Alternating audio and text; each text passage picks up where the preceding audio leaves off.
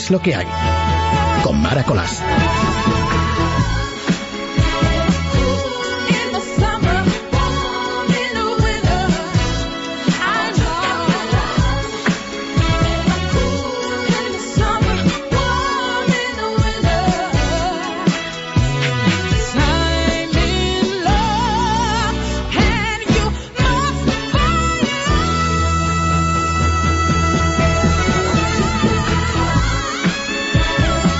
Cuando se enciende el farolillo rojo este que tenemos delante, empezamos nuestro tiempo de radio, tiempo de compañía. Hoy un día muy, muy, muy largo. Yo tengo un sueño, estoy muerta de sueño porque esta mañana hemos estado todos juntos acompañando a Federico Jiménez Los Santos en el Parafox, donde ha hecho sus, pues, sus programas en directo, con sus colaboraciones, con sus eh, noticias, con sus cositas, y en las que muchos de nosotros hemos recibido buenas noticias. Por ejemplo, que a partir del 6 de septiembre habrá nueva programación y que a partir del 6 de septiembre estaré con todos vosotros a partir de las 12 del mediodía de lunes a viernes y hasta que empiece Dieter Brandau su super informativo a la eh, 12, una, a una y media estaremos eh, juntos a través de esta sintonía, a través de la sintonía de Es Radio.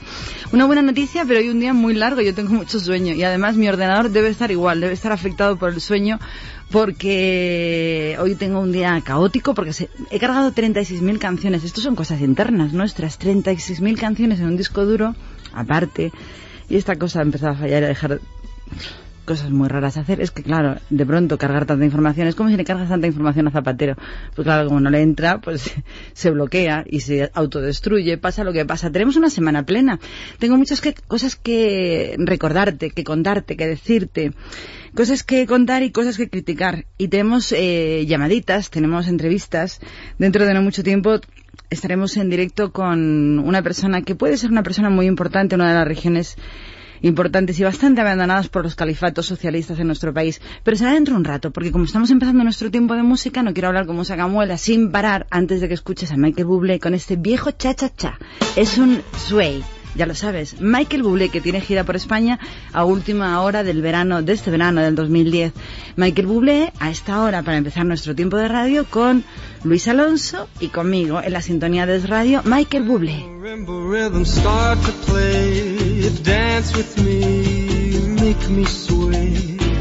Like a lazy ocean hugs the shore, hold me close, sway me more. Like a flower bending in the breeze, bend with me, sway with ease. When you dance, you have to pay with me, stay with me, sway with me. Other dancers may be on the floor, dear, but my eyes will see only you. Only you have that magic technique. When we sway, I go. I can hear the sound of violins long before it begins. Make me thrill as only you know how. Sway me smooth,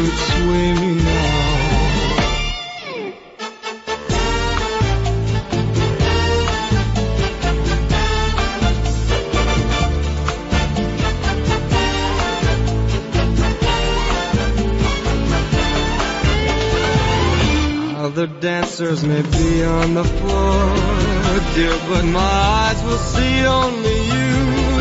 Only you have that magic technique. When we sway, I go weak.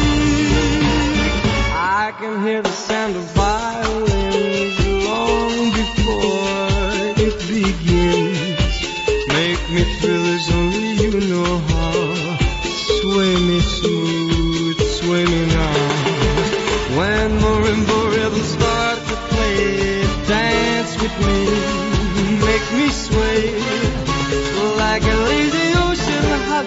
Hold me close, sway more.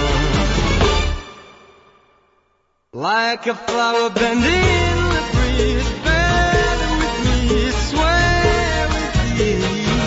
When we dance, you have a way with me, stay with me sway with me when marimbas start to play.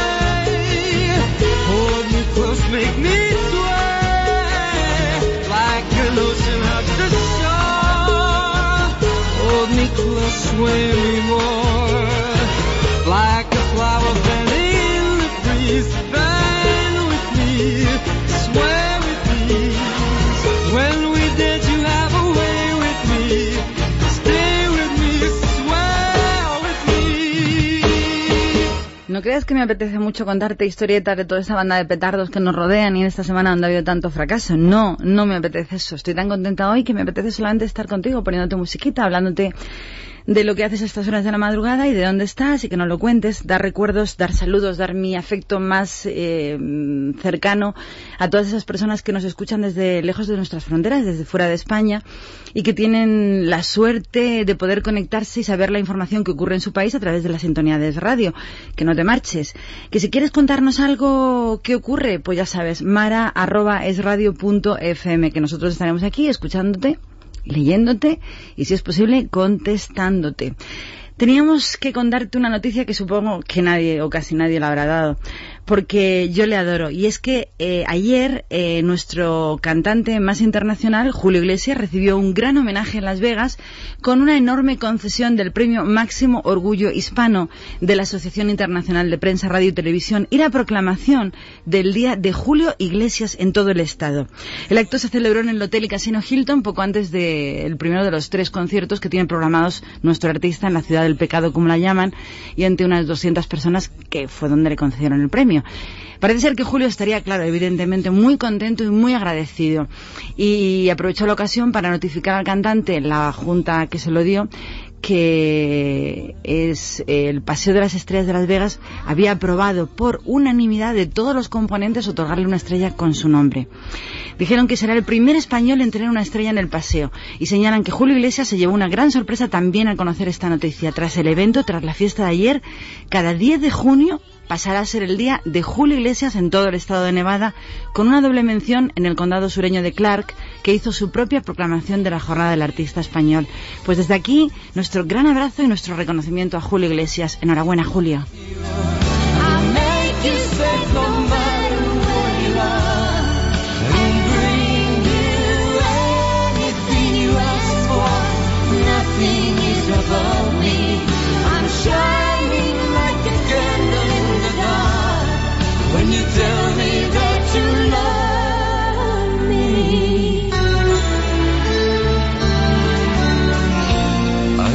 Déjala un poquito, que es muy bonita. A todas las mujeres que yo amé, es una canción preciosa la que has elegido. Así que vamos a escuchar a Julio un poquito.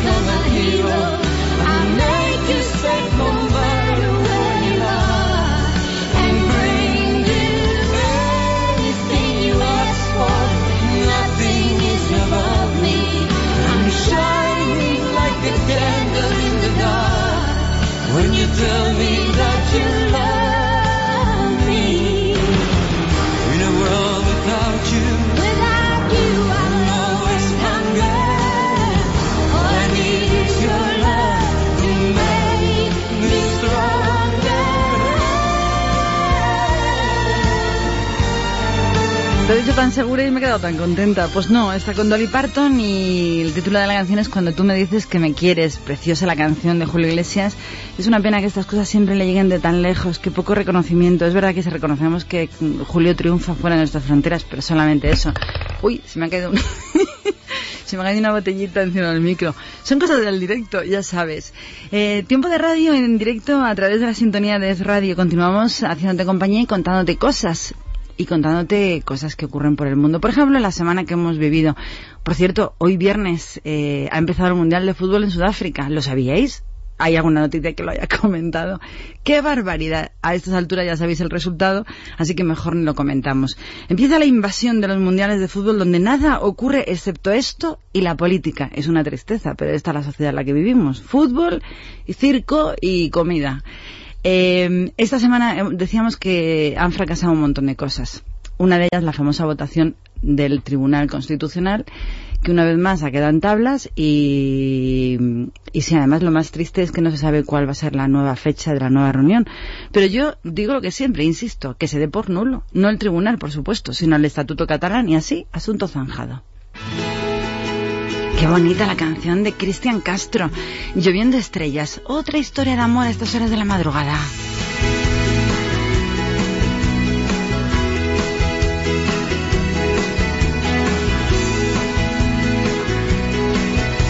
Perdona si hago de cuenta que no te he perdido. Me duele aceptar que ya no estás conmigo y no puedo dejar de pensar solo si algún día sabrás que te llevo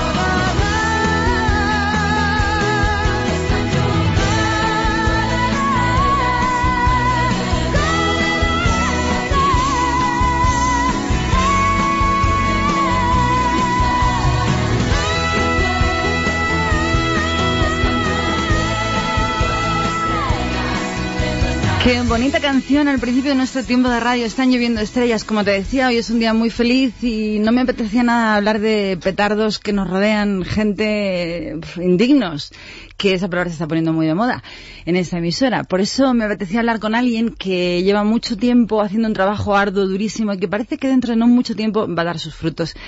Quería saludar esta noche a José Antonio Monago, presidente del Grupo Popular de la Asamblea de Extremadura. Buenas noches, José Hola, Antonio. buenas noches. ¿Cómo estáis? Pues muy contentos, ¿no? Porque yo creo que estamos haciendo un trabajo, como has dicho, muy duro, muy pegado a la tierra, también con mucha humildad en una tierra cargada de estereotipos y estamos rompiéndolos, ¿no? O al menos eso es lo que nos dicen las encuestas. Y bueno, vamos a seguir perseverando en ese hablar en extremeño, como digo yo, en la casa de todos los extremeños que es la calle, ¿no? Para ganarnos su confianza y su cariño. No me has dejado que te lo dijera yo. Estaba pensando que habéis terminado el debate del estado de la región que habéis celebrado este pasado miércoles y jueves y parece ser que ha sido monumental la bronca que le habéis dado a uno de los fijos de nuestro tiempo de radio, porque aquí damos, la verdad que llevamos tres semanas dándole vara a vara. Sí, porque además, eh, bueno, las cosas están muy mal en Extremadura para los extremeños, lamentablemente. Y él empezó su discurso diciendo que veía las cosas razonablemente bien. Claro, cuando uno tiene el, casi el 24% de paro, cuando uno ve que su población va envejeciendo en los últimos años, que los jóvenes no encuentran oportunidades y se tienen que ir, que después de todo eso siga con la venda a los ojos diciéndole a los extremeños que ve las cosas razonablemente bien. Hombre, con un 50% de población juvenil parada. Claro, y además los jóvenes extremeños lamentablemente se están yendo, los que tienen un poco de formación no encuentran oportunidades en su tierra, eso es una lástima, ¿no? Que, que lo más importante que tiene una, una tierra, que es el capital humano, lo que no se puede comprar, porque lo demás se puede comprar, se puede comprar las máquinas, se puede montar una industria, pero su gente si se va, eso, eso no, no, no hay nadie que venda en el mercado un puesto a las personas, ¿no?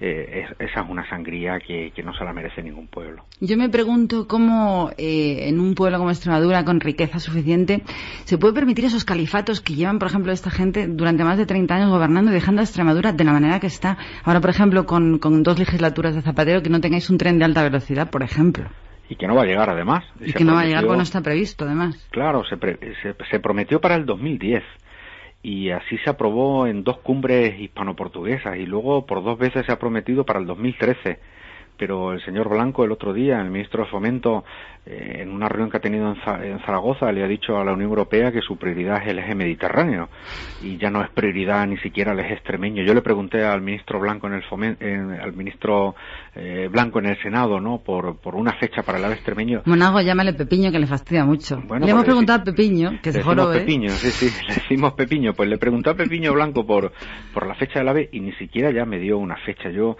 creo que un gobierno que las obras de infraestructura no le pone fecha no admite mucha credibilidad, ¿no? Pepiño Blanco, cuando le hicieron ministro de Fomento, se lo tomó en serio durante dos o tres minutos y parecía que iba a hacer de verdad cosas, o por lo menos que le apetecía servir al pueblo español en general, pero después hemos visto que no, que se ha unido al grupo y ahí estamos, sufriendo lo que sufrimos.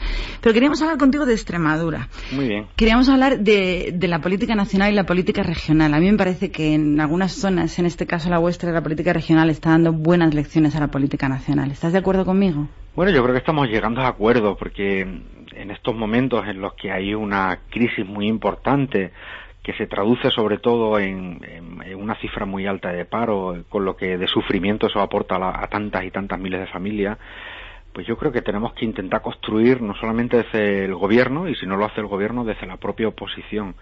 Y yo siempre que he tenido, he tenido oportunidad en nombre del Partido Popular en Extremadura he arrimado el hombro incluso al principio podría incluso no ser entendido por parte de la militancia del Partido Popular, pero yo creo que al final se escribirá la historia y se dirá quiénes han arrimado el hombro en momentos de crisis y quién, quiénes han querido aprovecharse. Y yo no quiero pasar la historia de Extremadura por, por ser un aprovechado de la crisis para ganar un puñado de votos. Por eso siempre le dado los apoyos cuando he tenido que dársela en otras ocasiones, ¿no? Ahora acaba de subir eh, la gasolina, ¿no? Los impuestos a la gasolina en Extremadura, todos los extremeños, y yo he mostrado mi más absoluto rechazo, pero en otras ocasiones no he tenido ningún empacho en decir, pues bueno, vamos a ir de la mano y vamos a intentar construir Extremadura igual que se tiene que construir España. Yo creo que las cosas se construyen no solo desde el gobierno, sino también desde la oposición, cuando se tiene humildad, cuando uno tiene siempre que ejercer la política diciendo el otro puede ser que tenga razón en algo A mí me gusta lo que dices y me ha gustado mucho una cosa que he leído esta mañana. Yo iba a dar un palo a la política nacional porque me parece que están muy sentados a la poltrona eh, la gente que está que trabaja en Madrid y que viene de todos los sitios de cualquier partido. Me parece que les falta mucha humildad y sobre todo mucha calle, que viven como una especie de limbo en el que no se enteran de lo que pasa en realidad y cuando se enteran ya se enteran muy tarde porque son son muy reinonas. Entonces me gusta muchísimo la política que estáis haciendo en Extremadura y me ha encantado una cosa, me ha gustado hoy una noticia de algo que tú has propuesto allí que es que, que se ahorren gastos, que se abraden gastos con las campañas de, de, elecciones y que se remitan solamente a los 15 días antes de las elecciones por ahorrar gasto al pueblo español. Y me ha encantado, Monago. Sí, yo se lo propuse al presidente Vara, ¿no? Le dije, mire, a usted lo conocen más del 90% de los extremeños, a mí me conocen, dicen las encuestas, más del 60 o, alrededor del 60. Y además ya saben todo lo que dice, con lo cual... lo conocen, afortunadamente lo conocen la mayoría, ¿no?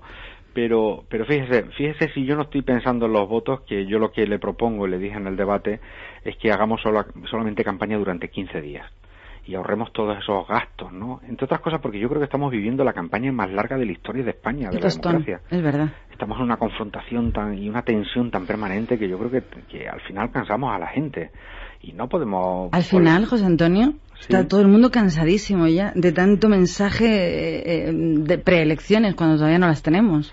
Y luego, además, yo creo que la, realidad va por otro lado. La, gente está en otras cosas, ¿no? Yo que estoy todo el día en, la calle, en los pueblos, en las cooperativas, la gente está en otras cosas. La gente está en su preocupación, en que llevar a, no, no, no cómo empezar, eh, cómo, terminar el mes, sino cómo empezarlo, cómo pagar su hipoteca, están echando sus cálculos de lo que le puede subir la luz, el funcionario está echando sus cuentas de lo que supone el recorte, el pensionista está mirando su nómina a ver cómo le va a afectar en enero, la gente está en su día a día, está en su bolsillo, yo creo que tenemos que ceñirnos mucho a eso y no entrar en ningún otro tipo de debate. La gente quiere, le pide a los políticos, porque para eso nos pagan, porque a nosotros nos paga el pueblo español a través de sus impuestos, nos piden soluciones a sus problemas. Y yo, al menos, los problemas que detesto son esos. Está genial no olvidar, está genial no olvidar lo que estás diciendo, porque es una cosa muy importante que sí que se olvida, eh, que, que, en realidad un político debería ser una persona con vocación de ayuda y que no olvide quién le paga y por qué le paga. Claro. Porque son depositarios de tu confianza, con lo cual lo único que quieren es ayuda. Claro, yo, por ejemplo, ayer y antes ayer que debatía con el señor Vara, eh, él soñaba y dibujaba el futuro de la agricultura extremeña a partir del 2013 con los nuevos fondos europeos. Mm. Y yo le decía, pero usted no está en una cooperativa, es que yo estoy todos los días en la cooperativa, usted no ha hablado con, con los señores del campo. Los señores del campo no están pensando ya en el 2013, están pensando cómo llegar al 2013. No, no, no me haga usted soñar a partir del 2013, si el problema es que estamos en el 2010 y tenemos que llegar al 2013, es decir, es la política del día a día. Señor Bonago, la gente está pensando cómo va a terminar después del verano. O sea, estamos tan agobiados toda España que están pensando qué va a pasar cuando pase el verano, cómo vamos a empezar la nueva temporada. Claro, y sobre todo con la subida del IVA en el mes de julio, ¿no? además en una época malísima, porque es cuando obtiene más ingresos el gobierno de España a través del turismo y la gente que tenía pensado su tradicional mes de vacaciones pues se va de 15 días y el de 15 días se va de una semana y el de una semana se queda un fin de semana porque, la, porque, porque estas medidas de subir los impuestos a todo el mundo de manera indiscriminada, al final lo que retrae es la confianza y lo que produce es miedo y lo que produce es que la gente no, no gaste dinero aun pudiéndolo tener, ¿no? Porque hay gente que podría a lo mejor pegarse esas vacaciones, ¿no? Pero dice, mira, si, si yo soy empleado público, yo soy pensionista y me van a recortar, eh, como, a, ver qué va a pasar, ¿no? Y sobre todo viendo el presidente del gobierno de España que tenemos, ¿no?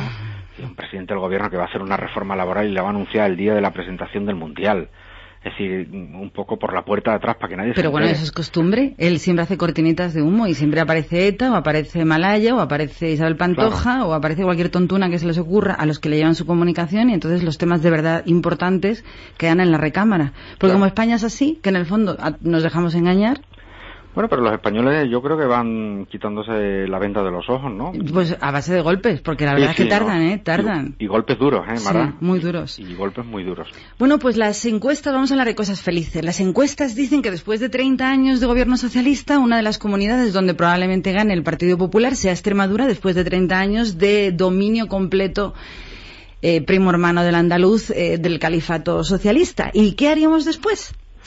¿Nos pues vamos a olvidar de la vocación de ayuda? Pues cumplir la palabra. Muy y yo ya le he dicho a mucha gente lo que quiero hacer. Yo, el primer decreto que quiero firmar es reducir a la mitad el número de asesores, altos cargos y personal de confianza de la Administración Regional. Es el primer decreto que quiero firmar. El segundo es la reducción del gobierno. He dicho que hay que reducir consejería. Tenemos 11 consejerías en la Junta de Extremadura, la quiero quedar en 7. Es decir, una reducción sustancial, ¿no?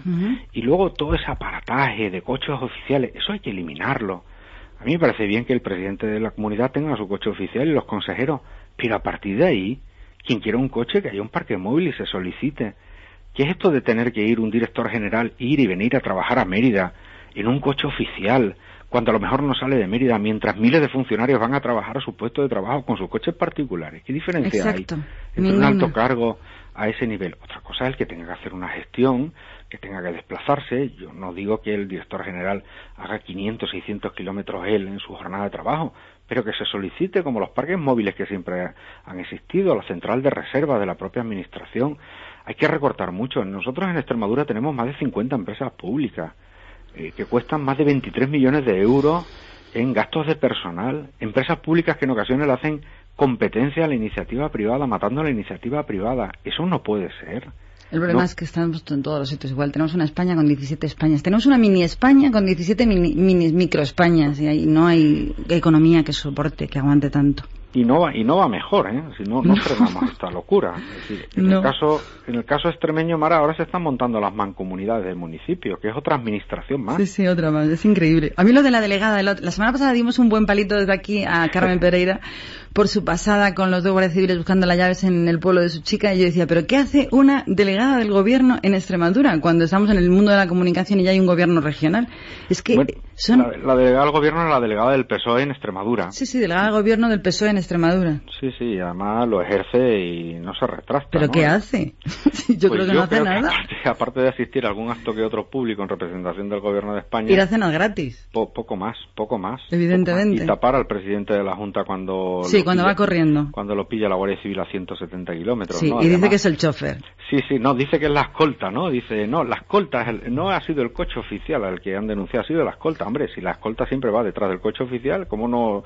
Y luego al final tuvo que salir el propio presidente de, de Extremadura diciendo, no, no, era mi coche, ¿no? Porque se supone que habría alguna Ya, fotografía. pero la respuesta fue muy, muy chulesca. Eh, no- a mí no me gusta nada, Vara, es, es muy prepotente y muy chulesca y además mu- con mucha carencia de sentido común. Sí, sí, lo que pasa es que, bueno, es- esto es lo que yo creo que han conocido los extremeños, ya, lo- ya, ya se están quitando la venda y yo creo que están conociendo también una alternativa del Partido Popular de gente muy normal. Nosotros, yo no me considero más que nadie ni menos que nadie, yo me considero un extremeño, un extremeño normal que tengo vocación de servicio por mi tierra y que me dedico a, sobre todo a escuchar a los extremeños sus problemas y a llevárselos al Parlamento, ¿no? E intentar, traducir lo que escucho en la calle para que no me lo tenga que contar nadie ni lo tenga que leer en ningún sitio, sino que yo lo vea. Yo cuando hablo de los autónomos es porque hablo con autónomos y cuando hablo del campo es porque porque el otro día, por ejemplo, estuve recogiendo cerezas en el campo, en el Jerte, ¿no? Yo le decía a unos productores, mira, no, no me enseñéis aquí los datos, es decir, yo quiero ver vuestra cooperativa, pero llevarme a una parcela... ¿Sabes una ver- cosa que tiene buenísima el Facebook? Que ves Sí. quién se mueve y quién no se mueve. Bueno, lo habrás podido comprobar en alguna ocasión, ¿no? Y Sí, allí señor. recogíamos cereza y aprendíamos, y claro, y al final es verdad que, que así se forja también un- pues una cultura de tu tierra y que hace que sea muy pegada a la realidad, ¿no? No, no, no, no se trata de mm, transmitir lo que uno lee, ¿no? Sino de... De probarlo in situ. Claro, de, de lo que uno ha sentido, ¿no? ¿Qué aficiones? ¿Cómo es José Antonio Monago? Para aquellos que dentro de no mucho tiempo puedan disfrutar de tu presidencia en Extremadura.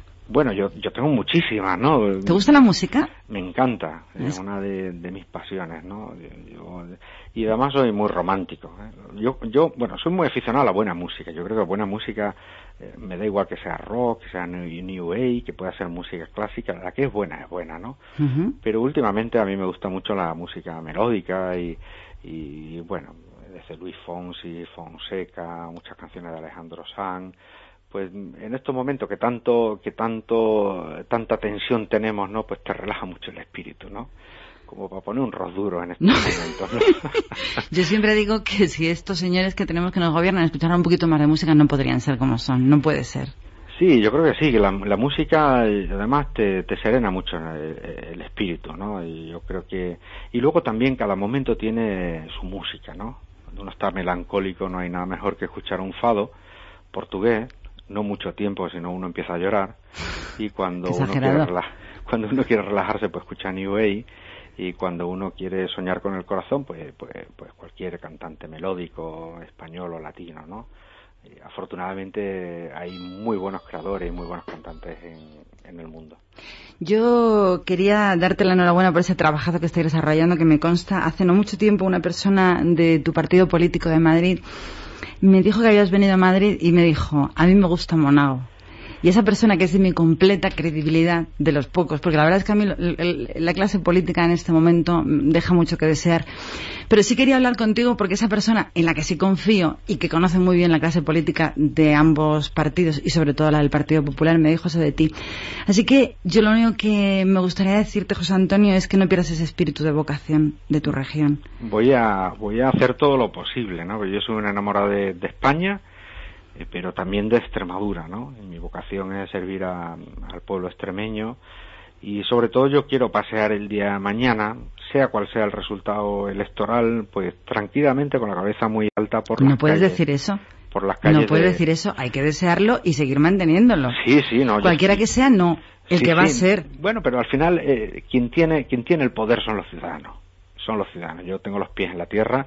Yo sé que voy a ser presidente de mi comunidad, te lo digo también. Pues ya está. Y, y no, no, no quiero ser pretencioso porque, porque creo que los extremeños le van a dar su confianza a quien se gane el cariño y yo estoy siendo muy honesto en mis planteamientos con ellos. Yo no Y tienes un fantástico equipo imparable, que no paran de Sí, trabajar día a día. hiperactivos además. Total. Algunos, algunos son hiperactivos, lo que pasa que, y, yo tengo una, una, una, suerte, que tengo la tensión baja, sí, pero a mí me gustaría que la gente pudiera conocer a un equipo que empieza por la mañana temprano y termina por la noche muy tarde, en muchas ocasiones acompañándome en los viajes que hago y en otras haciéndolos ellos mismos, ¿no? En representación del partido. Eso no abunda, ¿eh? En ningún partido, en pues, ningún sitio. Pues yo puedo presumir de tener ese equipo, ¿no? Y, estoy muy orgulloso y gran parte de lo que yo he podido conseguir en nombre del Partido Popular en Extremadura se debe a un equipo muy amplio de gente que tiene la chispa de la juventud y además que tiene la energía de soñar con una nueva Extremadura. ¿Y qué creen todavía? Que es muy importante. Sí, en estos momentos es fundamental. Es decir, esto, esto se hace o se hace por vocación o no se puede hacer de otra manera. Pues ojalá, ojalá. Decía Mark Twain que la honestidad es la mejor de todas las artes perdidas y yo creo que eso es lo que os mueve.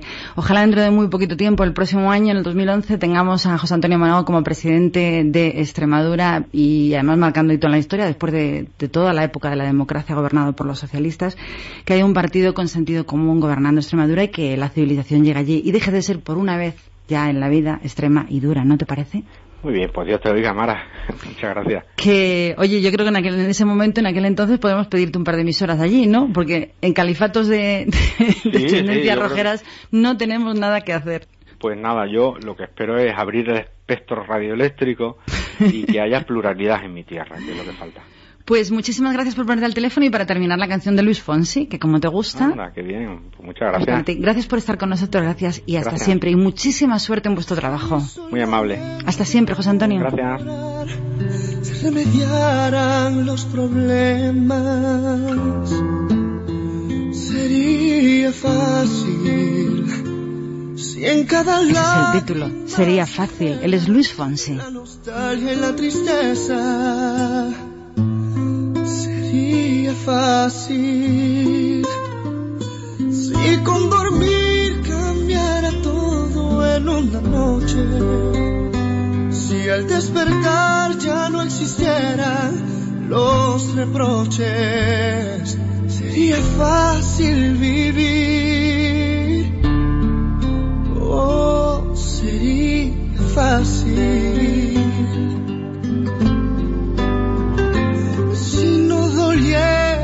Desamor y del amigo la traición. Sería fácil si se pudiera detener el tiempo y nunca envejecer. Sería fácil,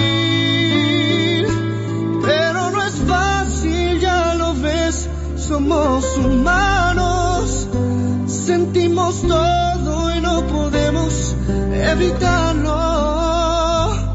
Hemos nacido por amor y casi siempre por amor es que lloramos.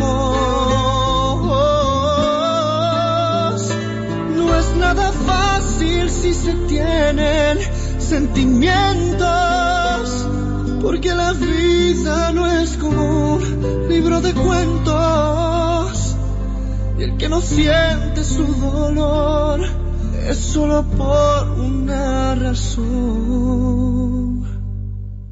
Porque está muerto.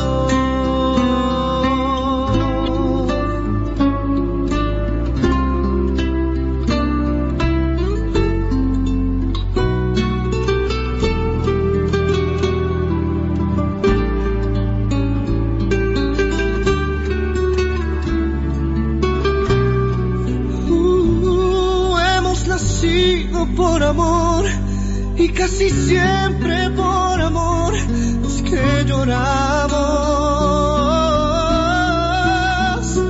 No es nada fácil si se tienen sentimientos porque la vida no es como un libro de cuentos y el que no siente su dolor solo por una razón, está muerto.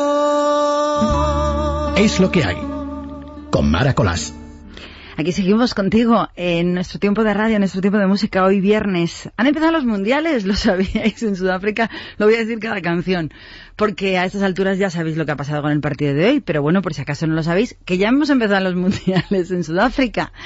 Y también ha arrancado hoy la exposición universal en Shanghai. China está, eh, China se sobra y promete este año sorprender a los más de 70 millones de visitantes que van a recorrer la Expo Universal. En los últimos años, la perla de Oriente, Shanghai, se ha transformado para acoger completamente el evento más grande de la historia. Por cierto, el pabellón español de la Exposición Universal de esa ciudad ha recibido uno de los prestigiosos galardones internacionales de arquitectura del Real Instituto de Arquitectos Británicos, porque tenemos un pabellón bien bonito. Así que si te animas a China, la exposición universal comienza. Oye, qué bonitas, son sueños. Los sueños, sueños son. Lo que pasa es que si lo deseas con fuerza, con alegría, como le decía José Antonio Monago, pueden llegar a cumplirse dentro de menos del tiempo del que esperas. Son el canto del loco, son sueños. Son sueños que son de verdad. Me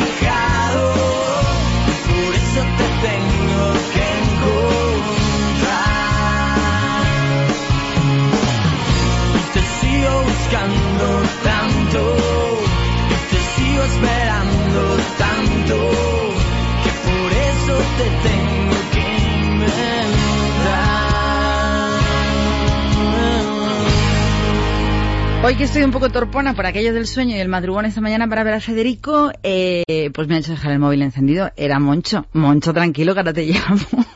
tenemos mucho gusto como todos los fines de semana. Pero eh, disculpar, porque además odio que se oigan los mensajes eh, o las llamadas de teléfono, porque me parece de mala educación. Siempre estoy hablando de los teléfonos, pues hablamos de ello. Tengo una noticia preciosa.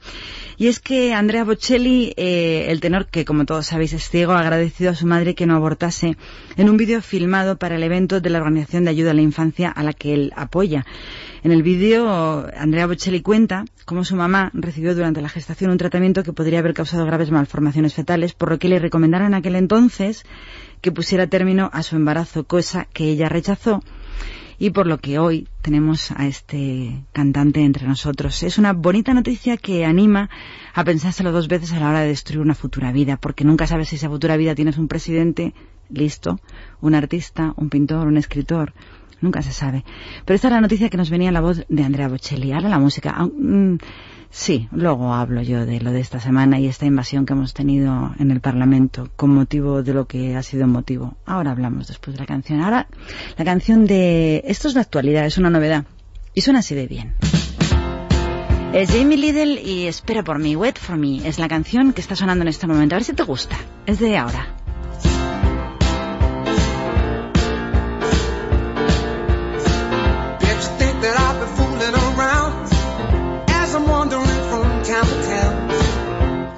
Asking you to wait, wait for me. Don't you know you can't believe all that you heard? I know it's rough when all you have is my word. Asking you to wait, wait for me.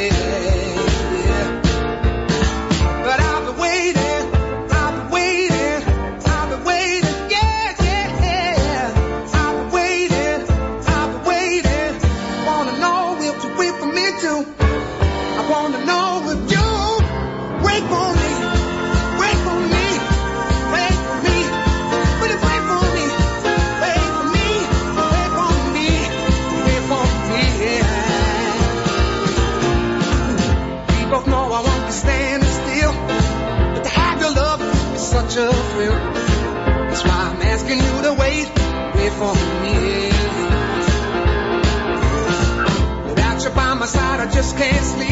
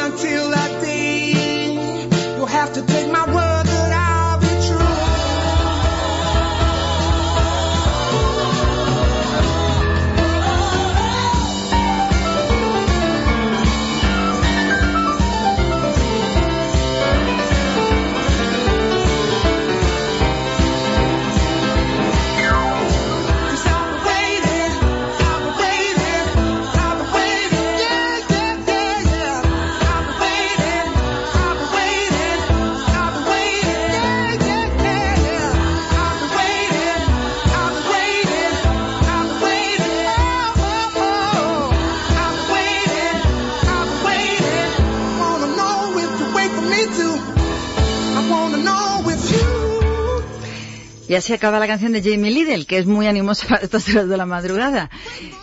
Mira, wait for me. Pues esperamos por ti. Ya te veremos de nuevo cuando pases por este sitio. Pues decía que ha habido una sesión de terapia colectiva en la que los reencuentros se impusieron a la depresión en el Congreso con toda la plana mayor del PSOE que se portaron como verdaderos ocupas durante esta semana en el Congreso. Parece ser que el presidente del gobierno se animó Zapatero y dijo este jueves de que el PSOE no está depre, sino con toda la fuerza y con todas las ganas durante este acto de homenaje que se ha celebrado a Pablo Iglesias en el que agradeció el apoyo, bueno, lo agradeció, no queremos decir que lo tenga.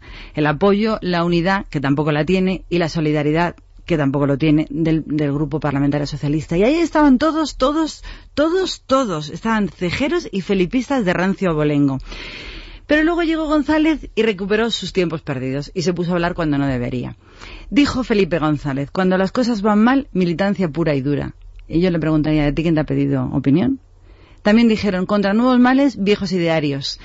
Y el expresidente instó a Zapatero, es decir, González, Felipe González, a trabajar para que el PP esté en la oposición seis años más, por lo menos. No se lo cree ni loco. El jefe del gobierno afirma que hay tres reformas pendientes, dijo Zapatero, la financiera, la del sistema de pensiones y la del mercado laboral. Pues ponte a ello.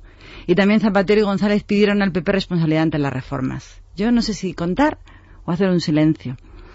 Porque me parece de tal mal gusto que este señor González eh, venga a, a, dar consejos, a dar lecciones, a enseñar, a hablar de dónde debe estar o no debe estar Rajoy yo creo que lo que debería hacer el señor Felipe González es irse a su casoplón de Marruecos con sus amigos súper ricos a los que él aconseja cómo hacerse más ricos y sus negocietes millonarios de socialistas dudosos.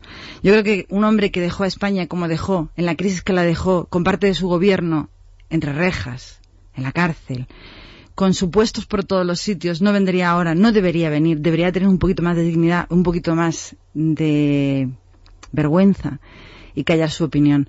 Porque el señor Aznar, al que le han devaluado, denostado, criticado, menospreciado, eh, insultado, eh, levantó a España de una crisis enorme que nos dejó el señor Felipe González, y no creo que vaya por ahí dando consejos públicos ni, ni formando parte o diciendo dónde tiene que estar la oposición.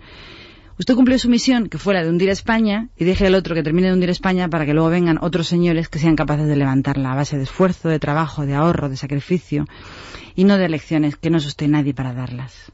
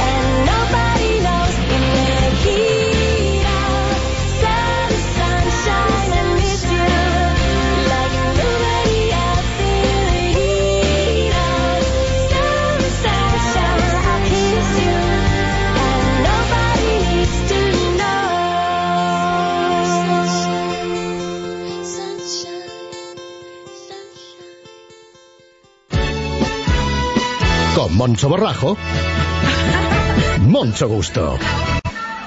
A esta hora millones de personas nos esperan, Moncho, para escuchar tu dulce voz y tus grandes eh, mm, leches. Bueno, ¿sabes lo que pasa, Mara? Que tú me quieres y como es una cosa recíproca, pues lo que te digo tú no te lo vas a creer, pero tú sabes que para, para alguna gente siempre fui yo un mal educado. Siempre decían, ay, que mucho borrajo sí, eh, es muy inteligente, pero es muy mal educado. Claro, eh, ellos entendían por, por mal los tacos que yo utilizaba en mi espectáculo y perdonen los espectadores, eran tacos de lo más normal, como cabrón o puta madre, perdónenme, pero eso se usa en la calle sin el significado que tenían antes. Cabrón ya no es el hombre a que su mujer le pone los cuernos, es un amigo que te ha hecho una faena. Pero yo también eh, pienso que ellos nunca se les había ocurrido que yo decía esos tacos no porque me salgan a diario en mi conversación cotidiana, no, ni porque yo sea un vulgar, no, lo hacía para molestarlos, para molestar a esos que vulgarmente se dice que se la cogen con papel de fumar. Miren, yo no conozco a nadie de los que me criticaban con auténtica saña y mala leche, porque en este país mmm, criticar es muy fácil, que, mmm, al cogerse un dedo con un martillo en casa yo no conozco ninguno que exclame cáspita, par diez, o de los dioses, que me roto la falange, el falangín y el falangete. No, nena, no, no, no, no. Soltamos los mismos tacos que yo, o, mucho más o muchos más gordos. Pero bueno, a lo mejor lo decían en un tono súper genial y no quedaba como tan mal.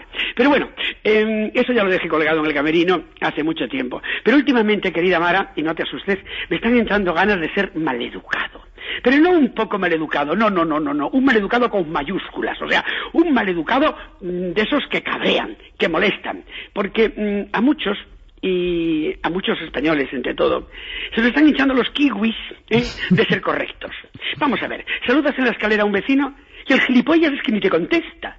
Tiran papeles en el suelo cuando tienen la, la, papelera justo a un metro. No les digas nada porque saltan como fieras. ¿eh? Eh, cruzan los brazos en rojo. No por nada, porque como ahora se lleva la roja, pues todo lo hacen en rojo estos gilipollas, que son españoles de la bandera cuando les interesa, cuando gana Nadal y cuando, y cuando se juega el fútbol. Después mmm, son del país de la mierda porque no tienen bandera ninguno de ellos. Pero sí, y además es que no es que me, me quiera enfadar, es que luego tiran los chicles por todas partes. Mira, ya es feo ver a una chica, un chico o un señor mayor comiendo chicle que parecen vacas rumiando, que no es por nada, eh, para tener que aguantar encima que lo tiren en el suelo y que lo manchen todo. Luego, van al parque con sus perros, que me parece precioso, aunque no sé si el perro lo saca a ellos. ¿eh? Pero no recogen la caca del perro. Y hay perritos que hacen una caquita de mierda. Parece un perro que hace una, un, un, una mierda inmensa y grandísima que luego la tenemos que pagar los demás. Pero no solamente eso, sino que permiten que sus cachorros, no los del perro, sino los, los de ellos, porque son medios animales, que rompan plantas, pero con una tranquilidad pasmosa. Porque además, eh, no solamente ocurre eso, sino que además en nuestra clase política, y digo lo de clase no por el estilo que tienen, sino porque parece un parvulario, nos insultan a diario con su falta de respeto a nuestra inteligencia. Y yo me estoy cabreando y de voy a ser un maleducado. Quieren soluciones, señores. Llevan ustedes tres años buscando soluciones. Yo se las voy a dar. Vamos a ver. Señor Rajoy y señor Zapatero, los dos, como si fueran epiblas, uno es tonto y otro más. Cojan lápiz y papel, porque el ordenador no creo que sepa manejarlo. Vamos allá. ¿Están preparados? Y el, y el de la cejita, vamos allá. Primero, que cada político cobre lo que cobraba cuando trabajaba en otra cosa. ¿Vale? Y al terminar de ser político, que no tenga prebendas ni favores, que cobre el paro que cobramos todos. ¿Lo han anotado o les cuesta ver claro esto? Vale. Segundo, fuera los coches oficiales y como mucho el taxi, que así tendrán más trabajo, los taxistas. Pero eso sí, que lo pague el partido, la empresa, ¿vale? Como hacemos todos los demás. Tercero, voy muy deprisa para sus cerebros. Bueno, un poco más lento. Fuera campañas electorales. Todos sabemos ya lo que cuentan. Mire, si quieren halagarse el ego y que les aplaudan los suyos, montan un circo y así lo arreglan un poquito antes. ¿Eh? Porque ¿para qué quiero yo ir a escuchar a un señor que va a contar lo mismo? Si no va nadie nuevo a verlos. Si todo lo que cuentan ya se lo saben. Pero bueno, no me quiero enfadar. Eh, que cada banco de este país nuestro maravilloso, que tienen ganancias todos los años, den una cantidad de créditos a las pymes como obligación, no como caridad. Me están oyendo porque el dinero que le dimos a ellos tendrán que devolverlo de alguna manera. Quinto, que los ayuntamientos paguen todo lo que le deben, que no es poco, a las empresas contratadas. Es decir, que no tiren dinero, que no lo tienen, pues muy sencillo, que lo busquen donde lo escondieron, porque en algún lado tiene que estar. Sexto, que los políticos, esto es muy bueno, anótenlo por favor, esto voy a hacerlo despacito, más que nada porque me apetece, que los políticos tengan que estudiar seis años de carrera política, como en Francia y en otros países, porque hay que estudiar, saben ustedes. Séptimo, que cada partido se responsabilice de lo que hacen sus afiliados en los ayuntamientos. Con pelos y señales. Yo, también una muy buena, muy buena, más tonta, que los sindicatos cobren de sus afiliados, no del Estado. Y si no se pueden vender sus propiedades, que se transformen en escuelas, hospitales o centro para mayores. Sería súper genial de la muerte.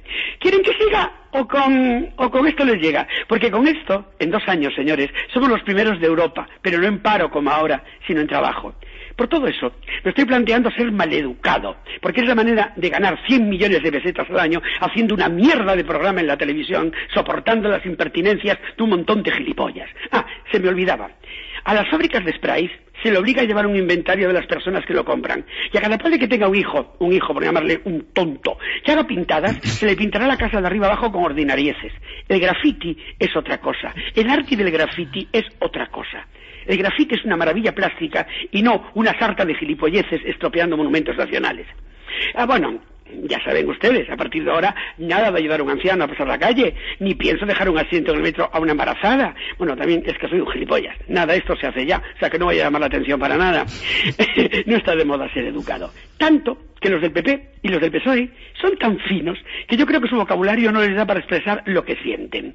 Si hablaran con tacos o llamaran a las cosas por su nombre, serían más reales, menos cursis porque su señoría, ¿cómo que su señoría? Yo soy el nombre que tiene alguna de ellas, la ladrona, la usurpadora, el falso, el mentirosadito, en fin, que posiblemente la próxima vez les hable muy mal educadamente, porque con la educación, queridos míos, no se va a ninguna parte. Y nada de huelga general, que es una gilipollez, todos los parados a la Moncloa y a Casa de la Pajín a pedirles que nos den de comer. Ah, y al señor Bono, mira qué detalle, que hago una fiesta en el hipódromo para los parados. Hoy queda súper genial. Eso sí, obligatorio llevar sombrero y pamela. Me estoy cabreando, me está entrando un cabreo, pero mucho, mucho, mucho. Me está entrando un cabreo y una mala leche que, apenas, mira, lo hago con, con mucho gusto. Lo que pasa es que estoy hinchando en el camino del borrajo perdido y no me apetece. Señores y señoras, queridos diputados y señorías, ¿han tomado nota? Pues ala, que en dos meses la arreglamos. Moncho. ¿Qué? Vaya repaso. Vaya repaso que les has metido. Me ha encantado dos o tres de tus aportaciones en ideas. Me ha encantado lo de las pymes, lo de los bancos y me ha encantado la posibilidad de que estos señores no cobren preventas de ningún tipo. Bueno, eso le encanta a todo el mundo. Claro. Pero vaya repaso, vaya manera de tocarlos. Cojones. Oye, ¿qué tal tu semanita? Pues bien, bien, aquí trabajando, preparando Me dibujos para encanta exposición. tu moncho gusto de hoy. ¿Qué? Continúa. Yo, yo, maravillosamente bien aquí trabajando y preparando el próximo porque eh, me encanta ir por la calle y que la gente me diga Moncho lo del otro día muy bueno. Moncho, ¿nos vamos a vivir fuera de España? Que posiblemente, porque como sigamos así, eh, se yo, yo tengo una idea, que todos los que estamos, eh, así como estamos casi todos, porque somos la mayoría, que nos vayamos, les dejemos el país para ellos y a ver de qué viven, porque como no los mantendremos, ni les paguemos, ni les paguemos coches, ni viajes, ni, ni vacaciones, Ni manifestaciones, ni. ¿cuánto se habrá gastado en banderitas el otro día? Y en palitos. Habrá que preguntar quién hace los palitos y las banderitas, de quién es familiar, porque ahí también se sacan pelas, ¿eh?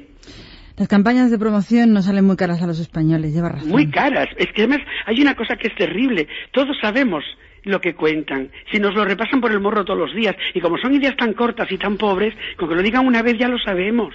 Es- No hace falta que lo repitan 20 veces. Es muy, muy interesante lo que dices porque es cierto. Es cuéntame lo que no sé, no me cuentes lo que yo ya me sé. Claro. Y dame datos. Porque hay algo fundamental. Ideas tenemos todos.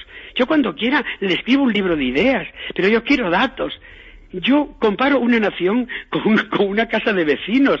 Yo quiero un señor que, que lleve todo bien, que no se fundan las bombillas, que les ponga, que, que, que les ponga el repuesto, que se lave la escalera, que estén las llaves bien. Y eso es alguien eficiente. Y si el eficiente es del Opus, o es del Partido Comunista, O es del feo. PP o es del PSOE, me da igual. Si es eficiente, que saque este país adelante con ideas. Buen si hay apretarnos el cinturón, lo apretamos todos, porque más de lo que estamos haciendo no podemos hacer a los que nos piden impuestos y a los que van a masacrar, que todavía son peor que yo, que yo todavía aún tengo algo. Pero hay gente que ya no tiene nada. Es que, es que, es que los comedores de Cáritas se están llenando de papás con niños que les dicen hoy vamos a comer a un sitio nuevo. Pobrecitos. ¿Qué cosas Perdona, más? en Vigo, en Vigo hay una asociación maravillosa ¿eh? que, da de- mm, que lleva comida a gente que son mm, pobres que no lo pueden decir. Es decir, gente que tenía dinero y ya no la tiene. y Gente que ha pasado de ser clase media a clase muy No, no, pobre. está en casa encerrado y les dejan la comida en la puerta en bolsas y se van, tocan el timbre y no los quieren ni ver para no ofenderlos. Pobrecitos. Y eso es una pobreza terrible, porque es gente que tenía un trabajo y con 50 años o con 45 está en la calle y no los quiere nadie. Y entonces esto, esto que se están tomando a broma es muy serio. Que bajen de los coches oficiales, que paseen por las ciudades y vean la de, la de tiendas que se han cerrado. Miles y miles de negocios pequeños se han cerrado en este país. Que no miren las grandes empresas que siguen echando humo, aún encima siguen contaminando. Que anden por la calle y cuando vean cómo los tratan sus ciudadanos y se, se darán cuenta que lo están haciendo muy mal, tremendamente mal. No te voy a cortar porque estás es que- sembrado. es que sigue, sigue. sigue, que te voy a poner en un parlamento. no, cariño, yo no puedo ir al Parlamento porque yo no puedo mm, poner a parir a un señor y luego irme a cenar con él. No sé hacerlo. Y eso ellos le llaman política. Ellos le llaman política a la hipocresía. Y eso no es política. ¿Sabes cómo le llamo yo a todo eso? Pesebreo. Sí, y mangoneo. Sí. Sí, y bueno, y, y pasteleo, como se dice en Canarias. Eso es un pasteleo, mi niño. Y Pues es lo mismo. O sea, yo no puedo tener un enemigo político y luego sonreírle la gracia, pero bueno, pero, pero, pero, pero ¿a qué estamos jugando? Es como si le digo yo mm, a la, a, la- a la vicepresidenta que diste bien, pues me parto de risa. Es que, es que me suicido. No, hombre, no. O si digo que, que, que el señor Rajoy pronuncia con perfección el castellano, pues no tampoco. A ver si nos entendemos todos un poco. Oiga, mire usted, seamos sensatos. Es un país, es una nación. Y es algo más que un equipo de fútbol, un Nadal o un corredor de coches. Pues nos vamos a Nueva York. Pues no sé, pero yo aunque sea a la isla Chiqui Chiqui, a la que les dé la gana. Pero, pero, pero lo que no podemos hacer es estar en un país donde somos, somos, solo somos españoles para las buenas y, pa- y, pa- y para fardar. No, hombre, no, mire usted, esto es mucho más serio. Y además hay una cosa que hay que meterle a la gente en la cabeza. Había que hacer un programa en la tele, ¿eh? con Belén Esteban, que tiene audiencia, ¿eh? Para que la gente se entere. Esto lo pagamos todos. La calle es nuestra, las farolas, los bancos, las papeleras, todo lo que se rompe lo pagamos nosotros. Ellos no pagan nada de eso. Es que yo creo que la gente cree que los que gobiernan tienen una cajita en su casa que es de Sí. ellos y que con eso nos pagan todo. Que no, se señor, dan que lo cuenta que es pagamos nosotros. El otro día a una señora yo en Vigo, que el niño estaba rompiendo un arbolito. Es que son niños. Digo, no, el suyo es un cafre, señora. Y este árbol mañana lo paga usted. ¿Yo? Sí, Tú y señora. todos, claro. Con sus impuestos el ayuntamiento pagará todo esto que está rompiendo su querido cafre. Y entonces te dicen, bueno, pues me da igual. Bueno, pues señora, luego no se cree que en los parques no hay árboles o que no tiene sombra pa- para sentarse debajo de un banco. Porque claro, es que, de verdad, no es que esté cabreado, es que estoy ofendido. Es que me ofendo. Y además me ofende mucho que cada vez que pongo la tele y los oigo hablar en el Congreso de los Diputados del Senado, ya no hablamos, ¿Me dejas decirte un taco? ¿qué? Estás encabronadísimo. Sí, porque es que me da mucha rabia. Es que me da mucha rabia que se crean que los demás no tenemos ideas ni soluciones. Claro que las tenemos. Lo que hay que tener son kiwis para ponerlos en la mesa y hacerlo como hay que hacerlo. Y ya está. Y empezar por uno mismo. Y los presidentes que viajen en turista como viajamos todos, oliendo a pies y en asientos de mierda un gordo no entra. Que me voy a Nueva York. me parece muy bien. que si te vienes conmigo. Encantado de la vida. Pero yo me llevo para escribir el mucho gusto. Por supuesto. Y así mientras van sonando las notas, os vamos dejando con Frank Sinatra.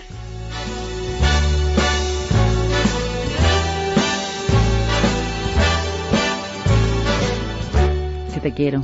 Evidentemente, si es que, si es que hemos nacido el uno para el otro, chata. Si así luego nos dicen para que somos pareja, que no, que no. Bueno, si nos pagan vamos a contarlo a la tele. Lo malo es que yo conozco a la bestia. Uy, bueno, cuídate muchísimo. Feliz Oye, que semana. te quiero mucho, corazón. Gracias. Un abrazo, amigo. Agur, Benur.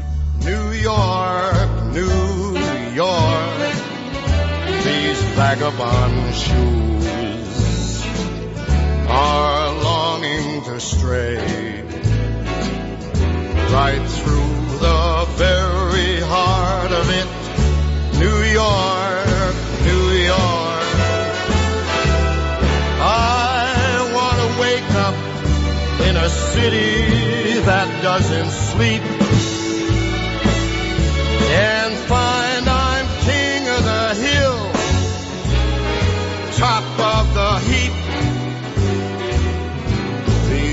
little town blues are melting away. I'll make a brand new start of it in old New York. If I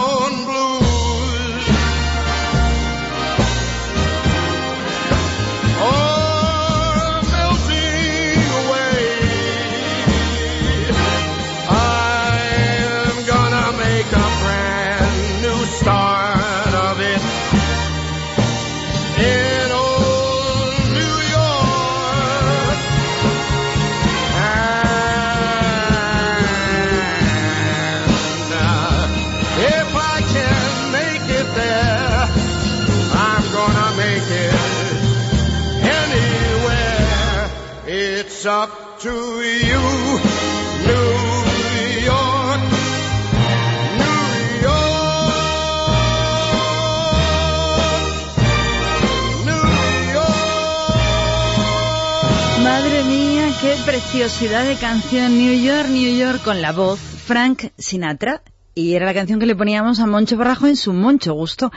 Que no sé si me gusta más a mí la canción o a él. Pero bueno, estamos viendo cosas que pasan y despedíamos a Moncho Borrajo para contarte que en esta noche de viernes hay un montón de gente que está celebrando su cumpleaños, como por ejemplo María Barranco, que cumple 49, el doctor House, Hugh Laurie, que es como se llama, cumple 51 añitos hoy viernes, Nuria Asper 75, pobrecita que mayor está, Fabiola de Bélgica, cómo pasa el tiempo, que este viernes ha cumplido 82 años, Mar Flores también, y Jaime García Legaz, con el que estamos intentando hablar es su noche de cumpleaños, pero para que nos cuente lo que ha pasado esta semana, que también cumple 42 para todos ellos. Felicidades, que tengáis una feliz fiesta y que hayáis recibido muchísimos regalitos.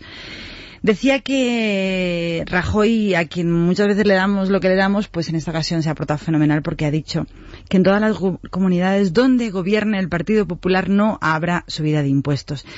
Mientras que el prenda de Rodríguez Ibarra ha soltado una perla que dice que las subidas de impuestos hay que aprobarlas con nocturnidad y alevosía, es decir, engañando a la ciudadanía. En este momento en que nos da la depre, porque las cosas van mal, José Luis, nos da la depre colectiva, De depre nada.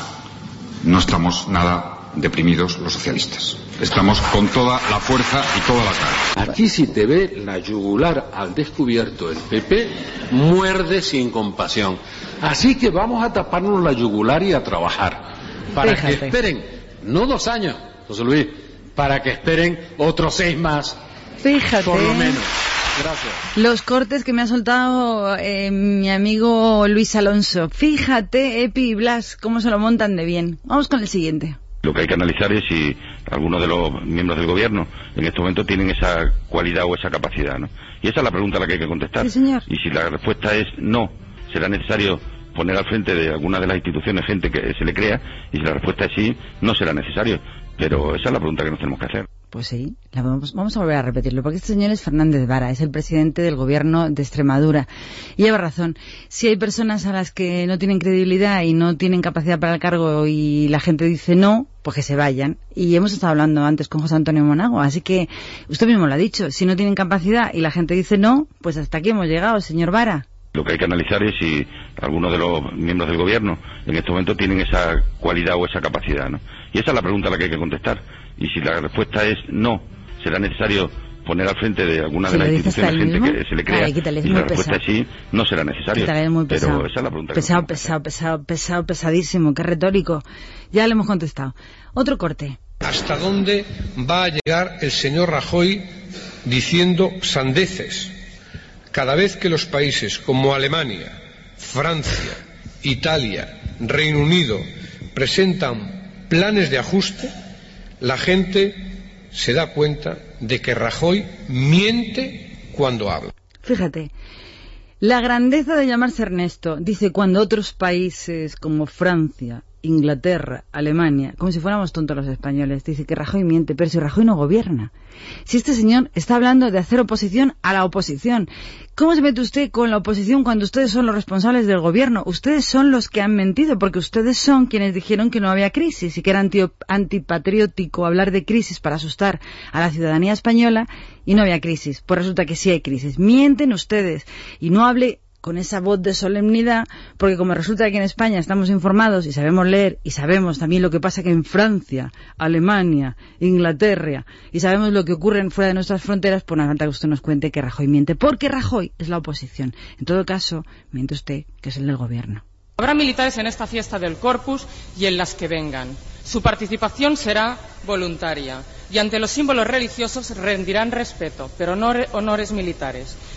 Y yo creo que eso no puede hacer ni más, ni de más, ni de menos a una celebración religiosa por una sencilla razón, porque no creo que un católico para expresar convicciones tan profundas como la fe o la devoción por Jesucristo necesite un arma o una bandera. Ni lo contrario, Carmen Chacón, ni lo contrario. Es decir, un católico, yo no soy católica, pero yo no creo que un católico necesite nada para expresar ni tampoco nada que se lo quiten. Lo que tampoco se puede hacer es que porque una no tenga unas convicciones, obligar a los demás a que dejen de tenerlas. Y me parece una pasada lo que ha pasado con el corpus. Es una pena cómo se van enturbiando todas las tradiciones de gente a la que le importan esas tradiciones y cómo por el artículo 33 nos quitan todo lo que nos recuerda a tiempos pasados. Ni siquiera les vienen bien ya las fechas del debate del Estado de la Nación. No sé si es que se quieren ir antes de vacaciones. Allá ustedes. Mire, solo tienen tiempo para los sondeos. Tienen una especie de calentón electoral. Y ahora, como los malos equipos, piden el final del partido. No siendo que se le vaya a dar la vuelta. Pues mire, va a ser que no. Porque todavía queda la segunda mitad. Y la vamos a jugar dura por España y por Europa. Vaya enfado que tenía la de la Vega. Estos son los cortes destacados de los servicios informativos de Juan Pablo Polvorinos y de Dieter Brandau de Es Radio que me pasan todas las semanas como los más destacados. Vaya enfado que tenía de la Vega. Debiera haberle tocado, pero bien las narices, una que yo sé. De todas las maneras, señora de la Vega, decirle desde estos micrófonos que aquí nadie tiene que jugar la segunda parte del partido, sino ustedes. Ustedes son los que tienen que sacarnos del pozo donde nos han hundido mientras les quede tiempo. Así que no creo que nadie quiera retirarse del juego que no sean vosotros, ustedes, los señores del gobierno español. Y hasta aquí los cortes, eh, como te decía, destacados que cada semanita nos pasan los servicios informativos de Es Radio. Y ahora la música relajante de Bee. ¿Cuán profundo es tu amor? How deep is your love? Es el título de esta canción, Bee.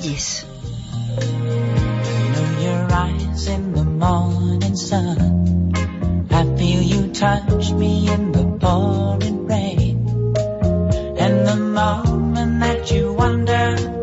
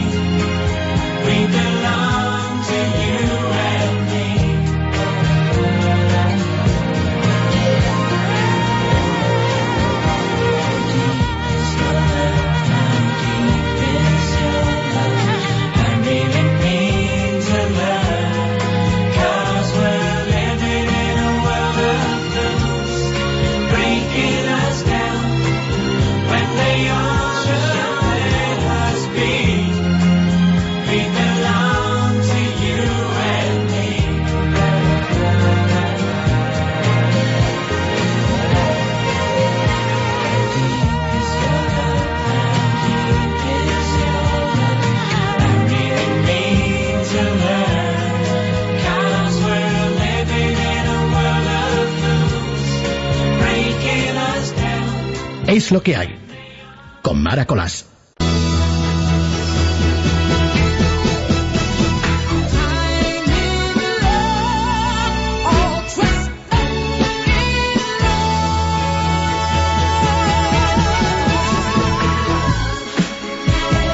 Uy, mira, volvemos a empezar otra vez después de la publicidad.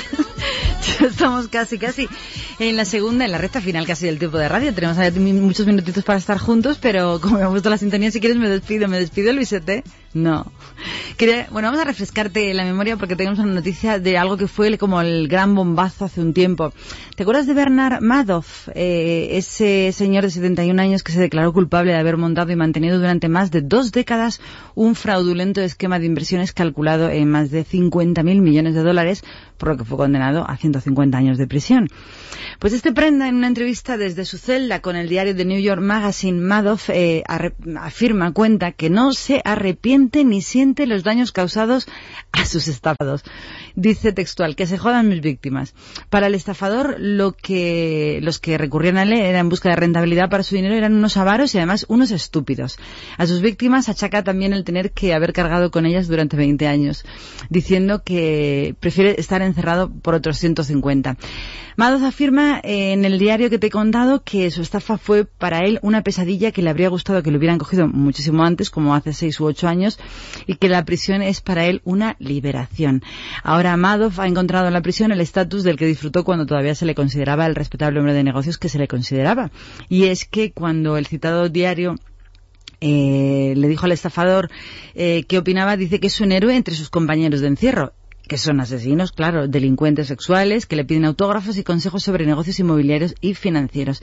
Así que si tú crees que un prenda se arrepiente cuando le meten 150 años de prisión, pues no, ya lo habéis oído, que son, eran unos avaros y unos estúpidos y que no se arrepiente en absoluto de haberles pelado el bolsillo. Otra noticia que tiene que ver con la economía es que cuidado con los correos que llegan a tu dirección, ya que la agencia tributaria ha advertido de nuevo eh, de un nuevo sistema de una estafa. Es que aquí somos unos lumbreras a la hora de levantar el dinero de los demás. Eso sí, no, quitamos tanto dinero como este señor que te acabo de contar.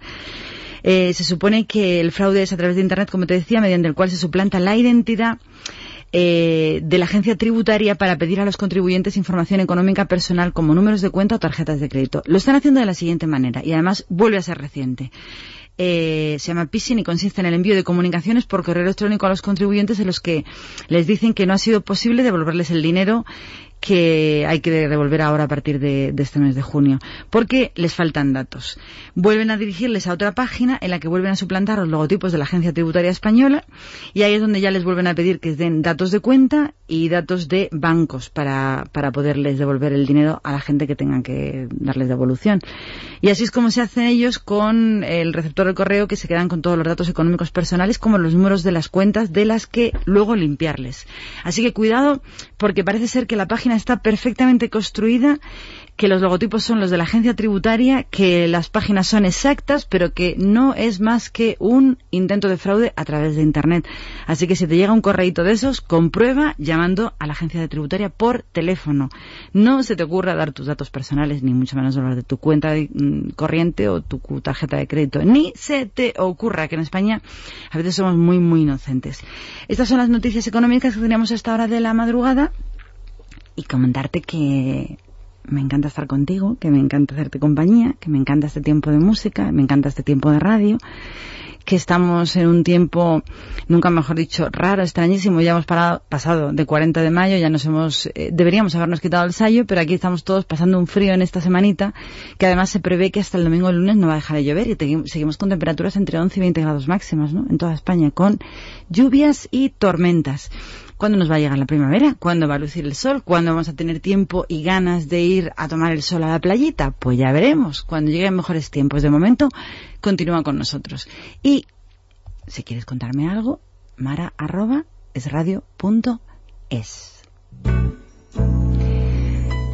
De yo. De la alegría de vivir.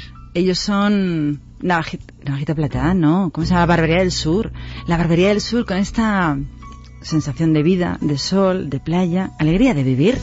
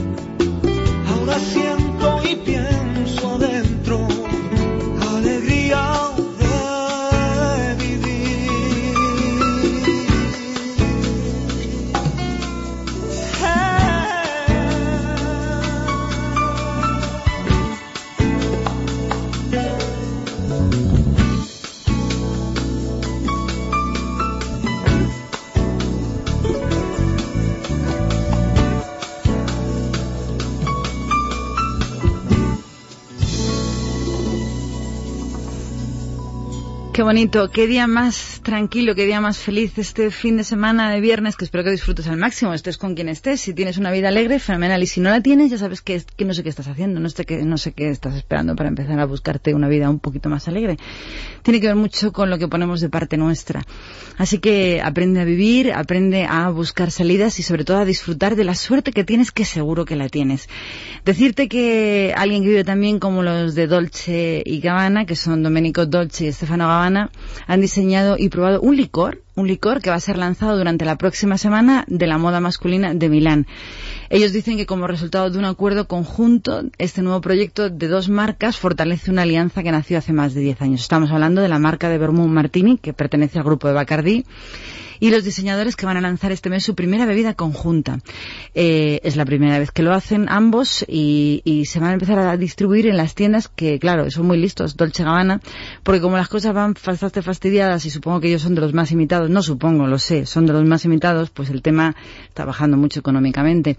Total, que han abierto bares, bares en sus tiendas de Milán y Shanghai, aprovechando la exposición universal y con esta apertura de bares en sus dos tiendas más importantes, más grandes, pues lanzan bebidas, eh, imagino que alcohólicas, porque es eh, una bebida, creo que es un licor alcohólica, sí, sí, es un tipo de vermú. Así que ya lo sabes, qué lujoso, un, un, un licor Dolce Gabbana. Luego también quería contarte que las redes sociales eh, comienzan a ocupar un lugar muy, muy importante entre los españoles a través de un estudio serio que han hecho una empresa llamada Nielsen Online se ha como resultado que concentran el 20% de las horas en Internet en toda España. Es una barbaridad.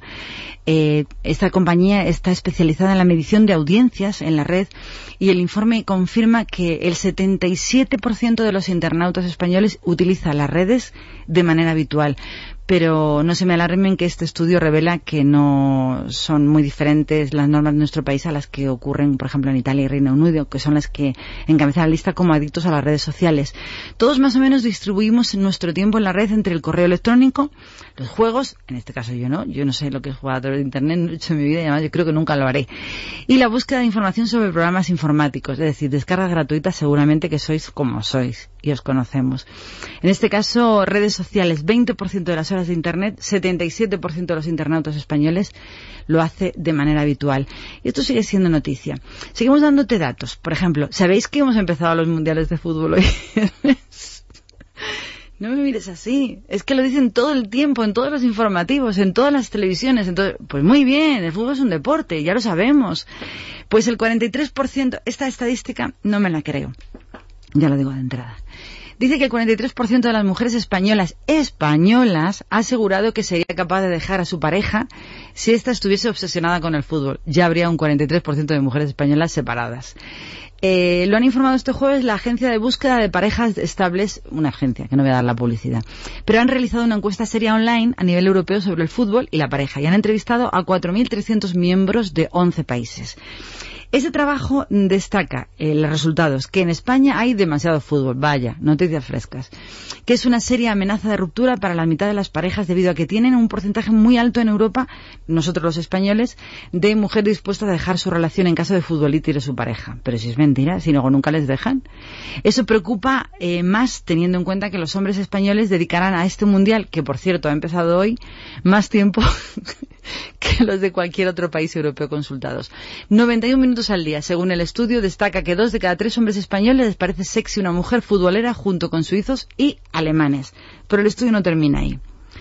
Lo que las mujeres consideran sexy son los jugadores de la plantilla de la selección española. El 82% de las españolas está orgullosa de sus futbolistas porcentaje que ningún otro país puede igualar, porque estamos como muy, muy obcecados con el fútbol. Detrás de los españoles presentan muy buenas notas los italianos y los argentinos. Qué curioso, ambos latinos. Pues vaya toalla. Y el informe indica que para el 27% este mes será una muy buena ocasión para conocer gente interesante y que al 70% de las mujeres españolas les encantaría que la llevasen al campo a ver un partido del Mundial como primera cita. Yo no entiendo de verdad dónde hacen estas encuestas no lo entiendo dónde hacen estas encuestas ni a quién. A mí nunca me han hecho una encuesta en mi vida. Y a veces me encantaría que me hicieran una encuesta porque dicen unas cosas tan raras, por lo menos me gustaría representar a lo mejor a 10.000 mujeres. Pero no hay suerte, no me encuestan en ningún sitio. Desde luego yo no querría de ninguna manera ni formaría parte de este 70 supuesto por ciento de mujeres españolas que les encantaría que le llevasen al campo a ver un partido del mundial como primera cita. Yo es que no entiendo nada. ¿Tú entiendes algo? Yo no entiendo nada. Pues si lo entiendes, me lo cuentas. Me lo cuentas, a lo mejor resulta que estoy equivocada. ¿Te encanta el fútbol? ¿Te gustaría que te llevaran como primera cita a un campo, a ver un partido? ¿Eso es para ti lo ideal de una primera cita? Para mí no.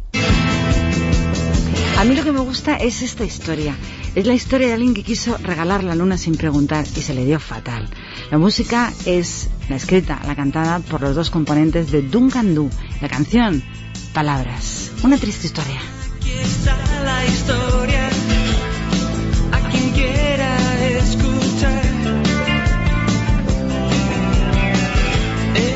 la triste historia de quien quiso regalar.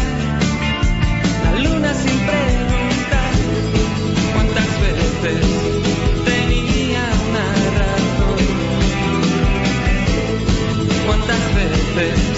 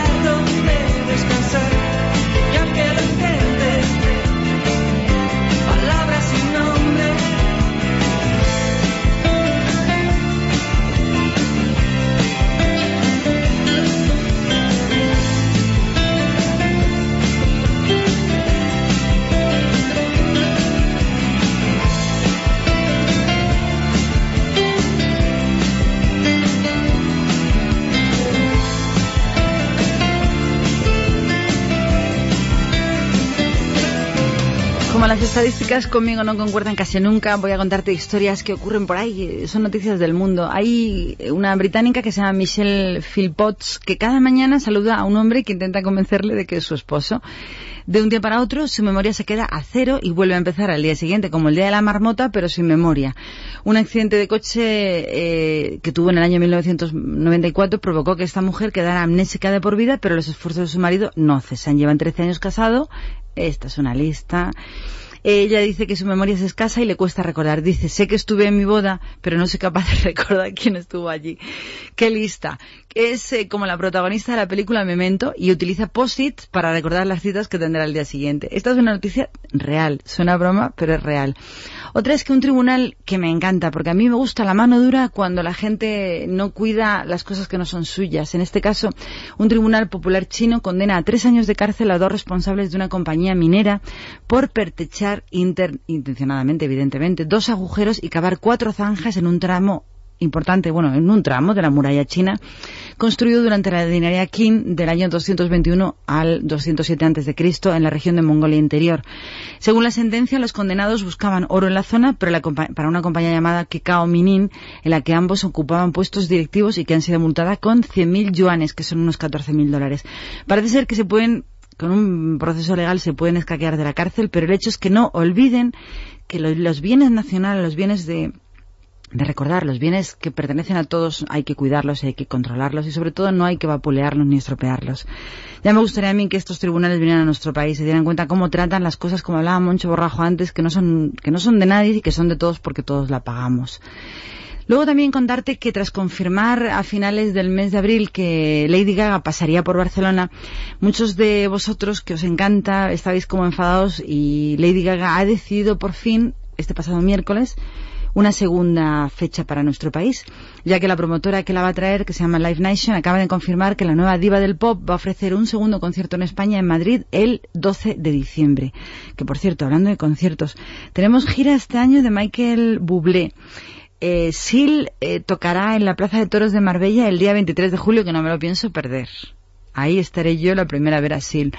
Y ahora nos llega gente, pues como, eh, por cierto, está recorriendo España, me parece también, con varias galas, eh, Chayanne. Y también, como no, Lady Gaga. Te seguiré contando por si te apetece apuntarte a alguno que otro. Luego una noticia curiosísima, bueno, te la cuento después, porque tiene que ver con una, una, con una colonia y es tan curiosa que merece atención especial.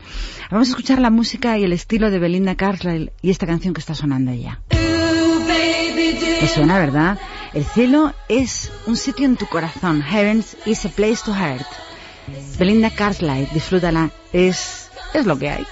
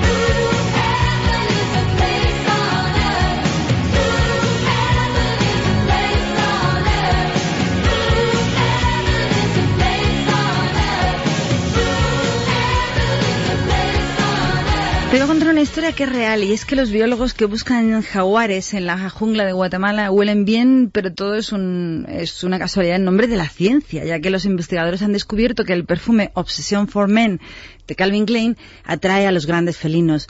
Los biólogos están usando cámaras escondidas para observar y registrar a jaguares en la reserva de la biosfera maya de Guatemala, pero también dependen de esta colonia eh, por su compleja esencia para que les ayude a atraer, investigar y en última instancia preservar a los jaguares en el país de América Central.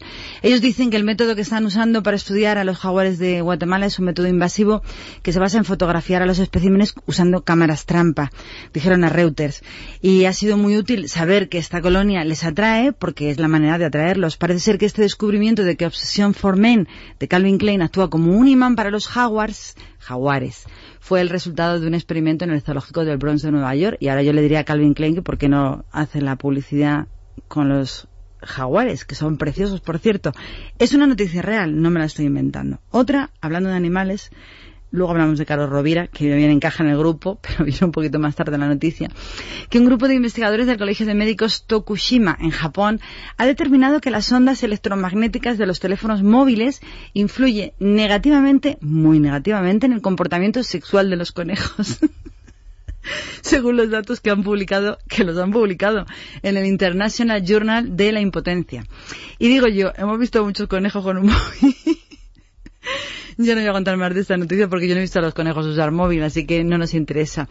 Y iba a hablarte de, de que no fueron otra noticia que tiene que ver con música ni los besos lésbicos, ni los enormes escotes, ni siquiera los exageradísimos y groseros bailes de Tom Cruise con Jennifer López los que hicieron que la NTV haya tenido que pedir perdón, disculpas, por el soez lenguaje que se usó en la gala de sus premios cine, plagado de tacos y palabras malsonantes.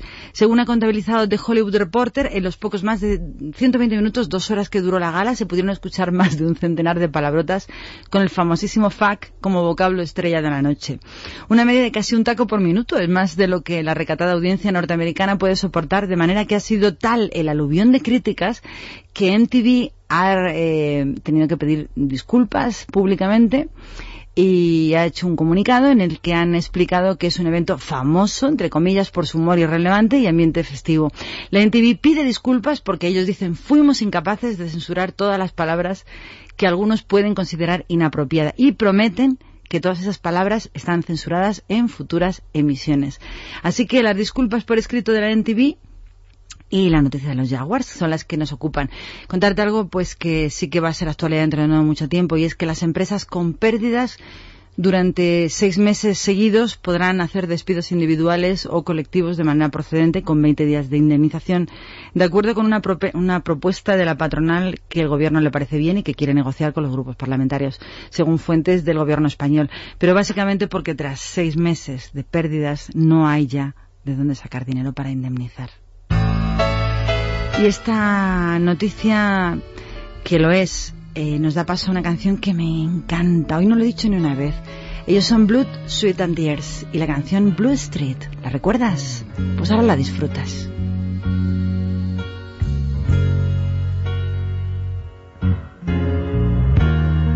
funny how our lives are like a prize fight. You're up and then get knocked down.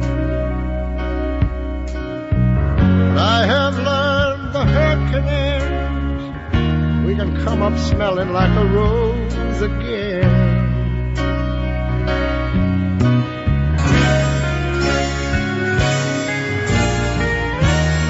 Blue Street is a place that's in my past now.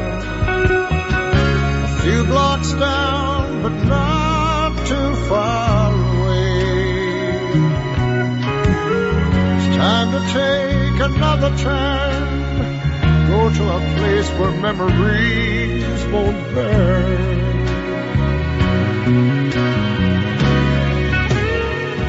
Cause there's a signpost hanging over the horizon, waiting for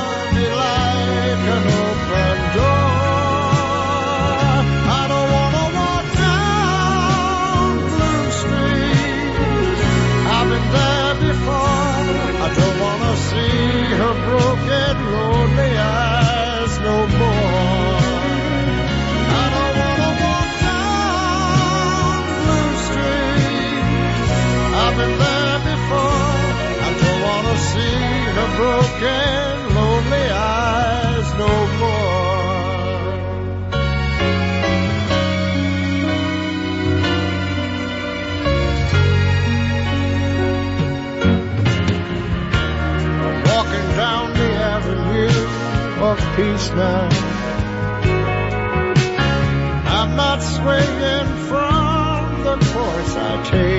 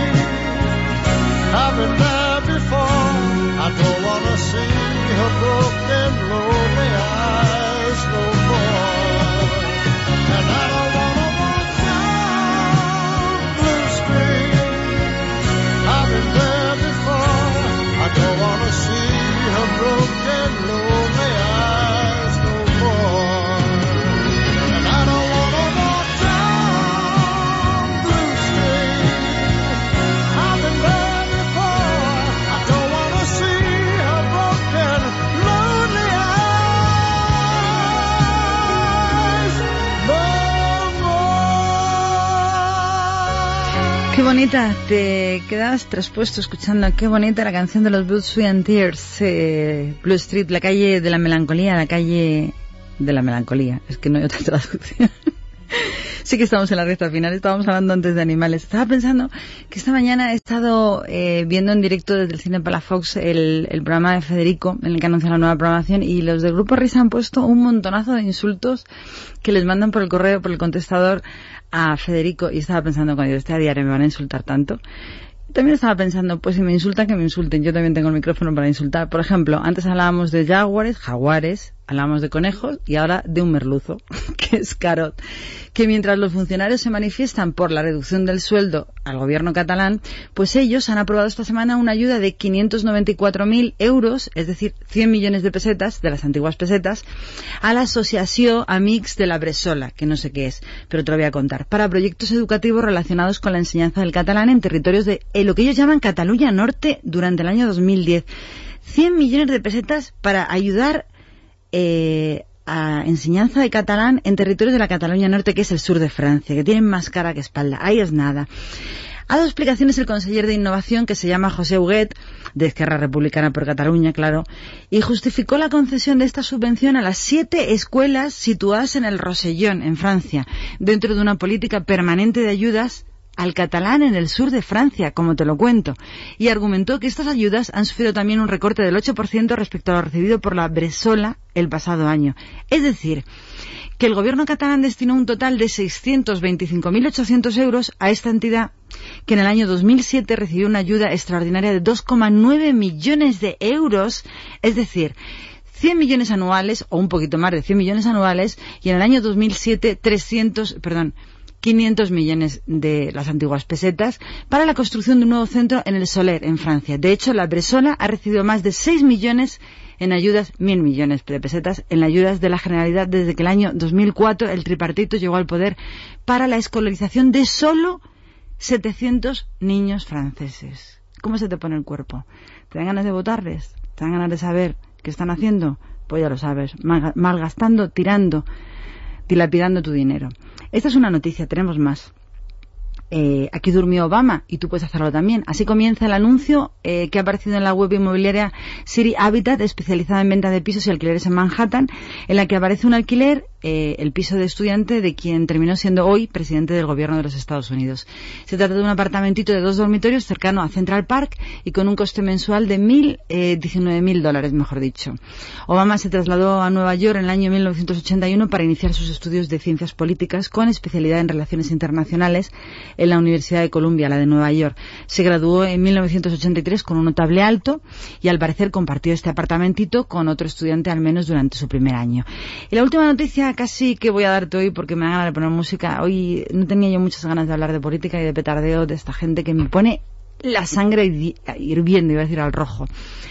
La que un día fuera novia del príncipe Felipe, cuando Felipe era bien jovencito, como 24 años, Isabel Sartorius, ha sorprendido estos días no solo por la amistad que tiene con la mujer de su ex, con la princesa Leticia, sino también por su nueva faceta televisiva. He dicho aquí, todo el mundo se aprovecha, pues yo también.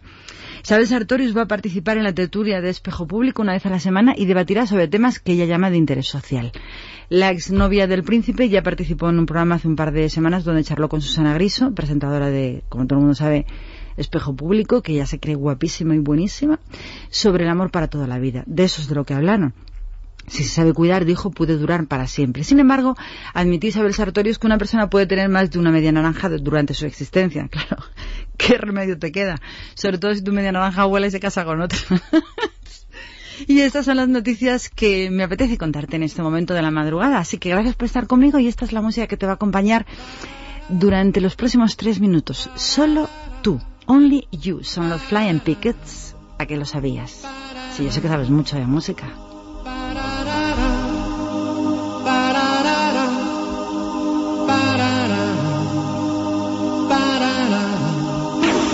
Looking from a window above, it's like a story of.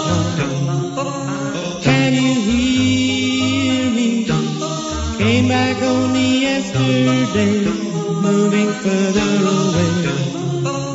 Won't you hear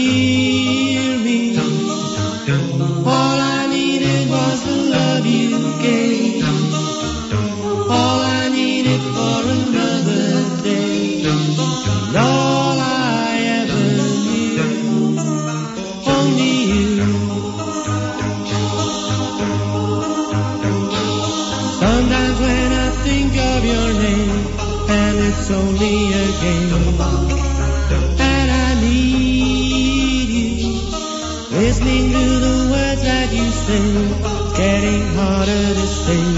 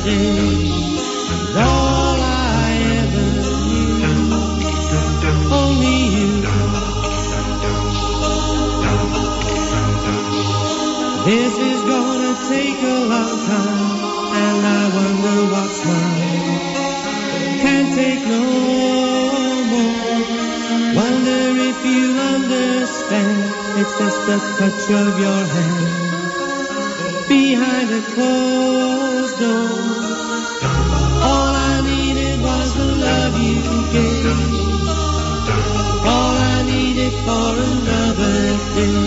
Tenía dos cositas para contarte, pero no son tan importantes. Es mucho más importante que yo hable contigo antes de despedirnos, porque como hoy viernes, ayer viernes en este caso, ha empezado el Mundial de Fútbol en Sudáfrica, ¿lo sabías? Pues como hay fútbol, yo no estoy los sábados, me he vuelto a mandar a la madrugada del domingo y es que no hay derecho, todavía fútbol, fútbol. Que entiendo que veáis los partidos, pero que es una penita que no estemos juntos en la noche del sábado 8 a 10. Gracias Luis Alonso por tu compañía y por estar conmigo ahí en el control. Y a ti que nos escuchas, a ti que nos sintonizas, despedirte diciéndote que hay una frase que me encanta de Thomas Jefferson que dice que si se siembra la semilla con fe y se cuida con perseverancia, esto no lo dijo Thomas Jefferson, esto lo dijo Thomas Carlyle, eso era un historiador inglés del año del siglo XVI. Si se siembra la semilla con fe y se cuida con perseverancia, solo será cuestión de tiempo recoger sus frutos. Lo que dijo Thomas Jefferson fue que el hombre que no teme a las verdades Nada debe temer a las mentiras. Haz de ello una filosofía de tu vida. Sigue con nosotros. Busca quien te diga la verdad. Busca quien te ofrezca libertad. Porque la libertad solamente puede dar cosas buenas. Que la gente crezca, que la gente se haga persona y que vaya por donde vaya, la verdad y la libertad te abran camino. Terminamos la canción, terminamos, mejor dicho, este tiempo de radio que se titula Es lo que hay con la canción de Joe Jackson, que lo titularon Caiga quien caiga. El título original es The Harder They Come. Joe Jackson. Nos vamos, feliz semana, gracias por estar aquí y hasta muy prontito.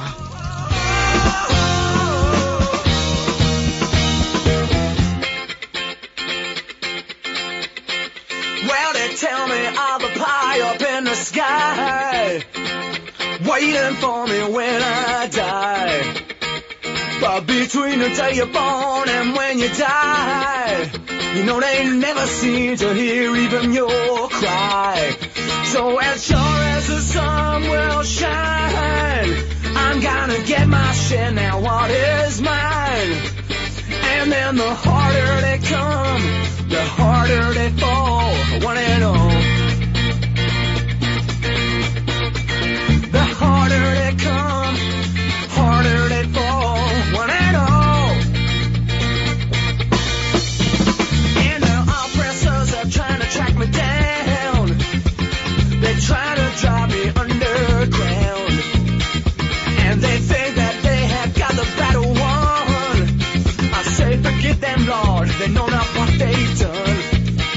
so